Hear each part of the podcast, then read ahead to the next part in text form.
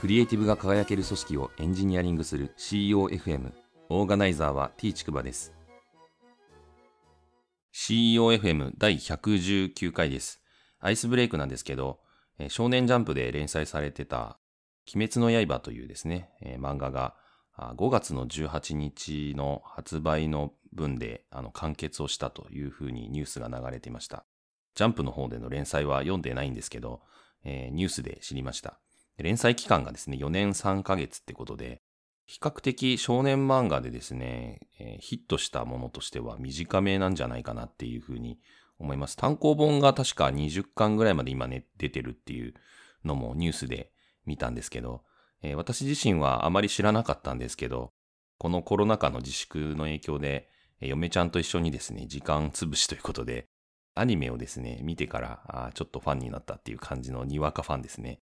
少年ジャンプの漫画にしてはですね、非常にこう人気が出たのこのアニメから出たっていう風に言われてるみたいなんですけど、引き際がすごくいい感じなので、びっくりしましたって感じですね。ドラゴンボールとかはですね、えー、非常にこう引っ張って引っ張って引っ張りまくったみたいな感じだったので、あとなんかフジテレビがドラゴンボールやめさせんなみたいな圧力もあったみたいな話とかも聞いたことがあるので、まあ、本当かどうかは知りませんけど、そういう意味で言うとですね、こういう風に人気絶頂でパッとやめられるっていうこのクリエイティブなスタイルってこれから流行ったりしないかなっていうのをちょっと思ったりしました。本日の配信テーマなんですけど、バグのないシステムのような幻想を信じると報われないっていう話をしたいと思います。えー、まあ最近のコロナ禍とかいろんなものを見ててもですね、えー、幻想に縛られる人、で、その縛られた、まあ、前提条件をもとに動く人っていうのが少なからずいるなっていうのが、ちょっと個人的には驚きだっていう話ですね。幻想の意味はですね、本来の意味としては現実にはないことをあるかのように心に思い描くことっていうことみたいですね。で、まあ私自身がこの幻想という意味で定義している意味合いとしては、まあ実は矛盾している前提みたいな意味合いで使ってるかなっていうふうに思うんですけど、えー、実際にですね、この幻想の例みたいなのをちょっと話したいんですけど、まあ一つ目はですね、今日の配信テーマに用いてるバグが全くないシステムみたいなところですね。えー、バグが全くないシステムって、まあこれエンジニアリングに携わったことがある方だったら、まあよくわかると思うんですけど、基本的に人間がやることってミスがないとは限らないっていう前提に基づいてですね、ミスがあることを前提にして、まあ、設計したり、えー、上長構成にしたりとかするものなんですけど、まあ、その類でですね、エンジニアがどんなにこう優秀であってもですね、バグが混在しないってことは、まあ、存在しないんですよね。どんなに優秀な人たちが揃っていてもですね、バグがあることを前提としたあ、まあ、仕組み作りみたいなことを考えなきゃいけないんですけど、まあこれってまあ世の中で言ったらもう常識というか当たり前になってるんですけど、まあ、未だにですね、システム開発の現場において、まあ、特に非エンジニアの人ですね、要するにビジネスサイドとか言われている人たちの中で一部ですね、このバグを作り込んだりして、まあそれが顕在化すると、まあ怒ったりする人がいるんですよね。怒ったりするっていう行為自体はまあわからんでもないんですけど、まあ迷惑をかけている人がいるっていうことなので、まあ、バグをじゃあ全くなくすっていうことをですね、要求してくるっていうことの矛盾みたいなのに気づかないまま振る舞ったりする人がいたりするので、うん、ちょっとそれはもうちょっと勉強してくださいねっていうふうに思っちゃったりもしますと。まあ、最近のエンジニア界隈というかですね、プロダクト界隈で、え PDM という、まあ、プロダクトマネージャーという職種がよく注目されてますけど、まあ、そういう流れって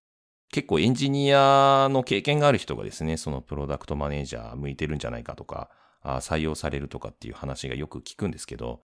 その辺の背景ってこのあたりにもですね、現れてるのかなっていうふうに思います。まあエンジニアやったことある人だったらですね、バグが出ないっていうことはまあありえないということは分かっているので、まあバグが出てもですね、すぐに回収できる仕組み作りをするとか、えー、まあ上長構成にするとか、まあ、バグが問題を起こさないような仕組み作りをするっていうことにフォーカスをするんですけど、まあ、そういうものにですね、頭がこういかないっていう部分で言うと、まあ、ちょっと問題だなっていうふうに思います。まあ、なのでエンジニアがやった方がですね、えー、そういう意味で言うと、こう直感的に理解しやすいっていうと側面があるので、えー、今、プロダクトマネージャーがこうエンジニア出身の方が求められている理由にもなるのかなっていうふうに思いました。二つ目がですね、115回の配信でもちょっと話したんですけど、自粛警察という ところですね。この自粛警察ってまあ人に今みんな自粛しているムードなんだからお前も自粛しろよっていうふうに強要していく。またその自粛できてない人たちがいたらですね、罰則をままさに与えるかのごとく個人情報をネットにさらしたりとか、ちょっと行き過ぎなことをやったりする人たちのことを指すという感じですけど、まあこういう発想もですね、自分が自粛しているから他人も自粛すべきだっていう、まあ誤ったですね、矛盾する前提にのっとってですね、この自粛を他人に要求しているっていうことなので、まあ、やはりあの状況がですね、えー、一人一人異なるっていうことがあるわけなので、行動がですね、すべてみんな一致するとは限らないということですね。えー、その前提をよく分かっていないまま、あたかもですね、みんな同じ行動が取れるんだっていうふうに思い込むっていうのはまさに幻想という以外何者でもないんじゃないかなって個人的には思っています。三つ目がですね、核の抑止力ですね。これ余談なんですけど、このコロナ禍によってですね、復活の日という映画を見たんですよね。これ1980年の映画で、コロナ禍によってですね、注目された映画です。復活の日という作品のですね、ウィキペディアのページの紹介文の一文目がですね、非常にこの映画の、がどういう映画なのかを表しているので、ちょっと紹介するんですけど、殺人ウイルスと核ミサイルの脅威により、人類死滅の危機が迫る中、南極基地で生き延びようとする人々のドラマを描いた作品っていうことで、まあ、要はですね、結構身も蓋もないなんか、ハードなですね、SF 系の映画で、人類がですね、大半死んでしまうみたいな話で結構身も蓋もない感じなんですけど、この殺人ウイルスっていうのが、まあ今のコロナとは比較にならないぐらいですね、人類を死滅に追いやって、まあ一部の人たちが生き残るという感じで、ちょっとこれネタバレが入っちゃうんで、あの、もし復活の日を楽しみにしてる方がいたら、この先聞かない方がいいのかもしれないんですけど、まあ、しばらくですね、あの、まあ、南極の基地でですね、まあ、平和な日々というかですね、過ごすんですけど、こう、しばらくしたら、あの、巨大地震が起きるということで、で、その巨大地震の影響でですね、それがあの、アメリカが持ってる核ミサイルのですね、自動報復システムがあって、で、それがあの、まあ、ソ連のミサイルとですね、地震を勘違いして、あの、ミサイルを発射してしまうと。で、ソ連にミサイルが発射されることによって、まあ、ソ連にもあるその自動報復システムが作動して、えー、アメリカとか、あと南極にもですね、核ミサイルが届いてしまうっていう、まあ、状況になっちゃうという話なんですよね。まあ、本当身も蓋もない感じなんですけど。で、この核ミサイルのですね、自動連鎖が起きてしまうっていう話で、でこれはあの専門用語的には相互拡張破壊っていうふうに言うらしいんですけど、お互いの核ミサイルが